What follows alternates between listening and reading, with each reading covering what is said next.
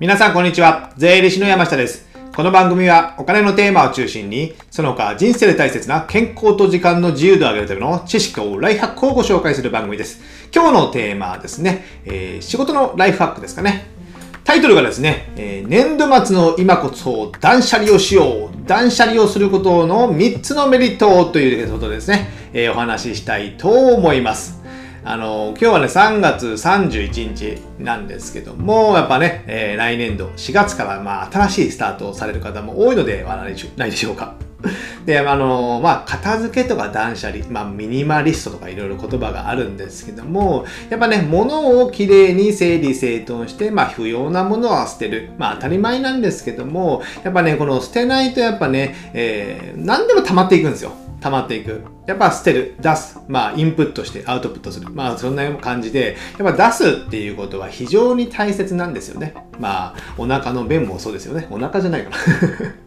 腸の便もそうですよ。出さないといいものが取り入れられないっていうことになりますので、やっぱりこの断捨離して捨てるっていうのは非常に大事ですので、今日はちょっとその話をしたいと思います。じゃあですね、前半戦はですね、断捨離をすることの3つのメリットというご紹介をしまして、後半戦は僕なりの断捨離のやり方とかですね、そういうのをお話ししたいと思います。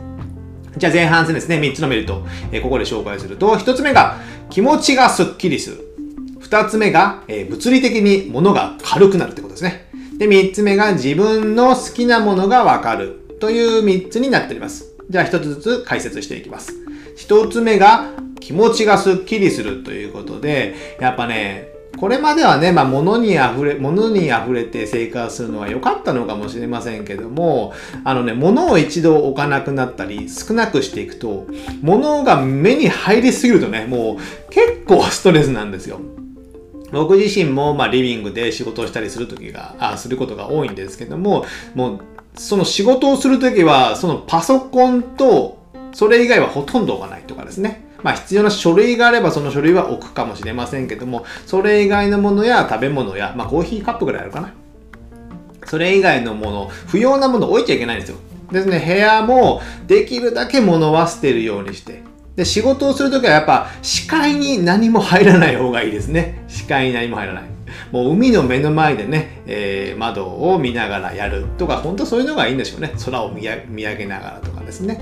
それぐらいないとやっぱ集中できないってことなん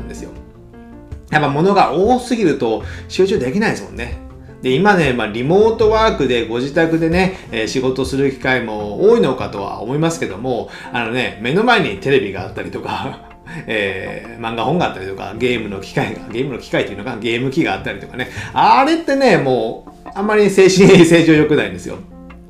じゃあね、まあ皆さんも受験とか勉強されてきた時に、そのそれが目の前にありながら勉強できたかっていうとなかなか難しいんですよね。ですので実習室に行くとか学校に行くとかね、された方も多いかと思うんですけども、やっぱね、えー誘惑 っていうのがありますので、あんまりその仕事中とかに、まあなんか集中したい時に目の前に物を置かない。そうするとやっぱね、何でも捨てていった方がいいんですよ。あの何もしなければどんどん溜まっていくからですね。まあ、知り合いなんかね、なんか保育園とかの、なんとかの手帳があるとかね、なんかね、知らんけどですね。まあ、あの税理士試験の試験勉強をした教材が今でも持ってるってね、何年前の話やって感じじゃないですか。僕なんか試験が終わった当日に捨ててましたよ。まあ、それぐらいいらないんですよね。いらない。それを振り返ってどうするんだって話じゃないですか。ですので、いらないものはすぐ捨てる。で、その捨てるようになると、あの、掃除をする習慣がつくんですよ。掃除をする習慣。一度ね、その目の前に何もなくなると、すっきりするので、あ、これが気持ちいいとなると、えーもうそんな変なものがいろいろ出てくるとね、もうそれも捨てるとかね、片付ける習慣がつくので、これも一つのメリットかなと思ってます。じゃあ二つ目ですね。えー物理的に物が軽くなるということで、僕自身はちょっとね、持ち物を紹介すると、まあスマホ持ってますよね。スマホと、いつも手ぶらで歩いてるんですけども、まあ家の鍵と、まあ鍵、鍵と、あとは、まあ財布。財布も、あのーまあ、小銭入れは持ってなくてマネーグリップだけで、まあ、カードを、まあ、4、5、4 5枚と、えーまあ、札が何万円か入ってるぐらいですね。マネーグリップ。あとはマスクと、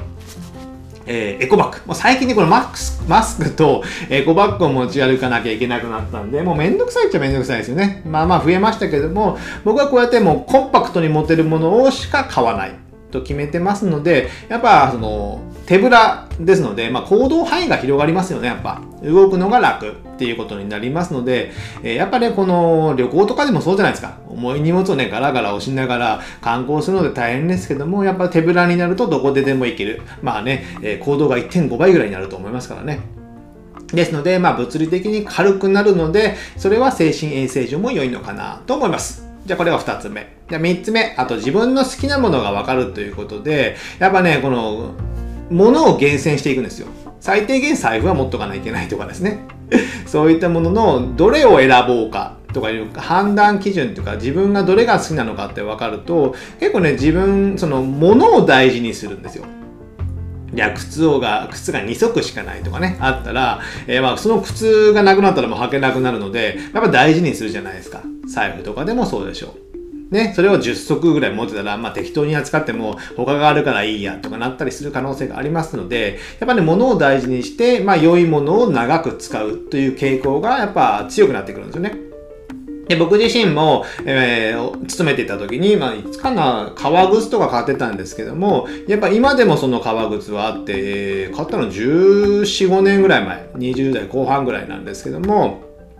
その時に、まあ、ある程度いいものを買っておけば、えー、それが今でも履ける。まあ、革靴なんでですね、さ、サビじゃない、カビが入るからね、定期的にそうしてあげなきゃいけないんですけども、その愛着も湧いて長く使っていく。で、ソールも張り替えながら、えー、革のエイジングを楽しんでるっていうね、この楽しみもありますので、やっぱり良いものを、まあ、高いものじゃなくてもいいので、まあ、長く使うという傾向になりますので、やっぱそれもね、自己肯定感が上がるというかですね、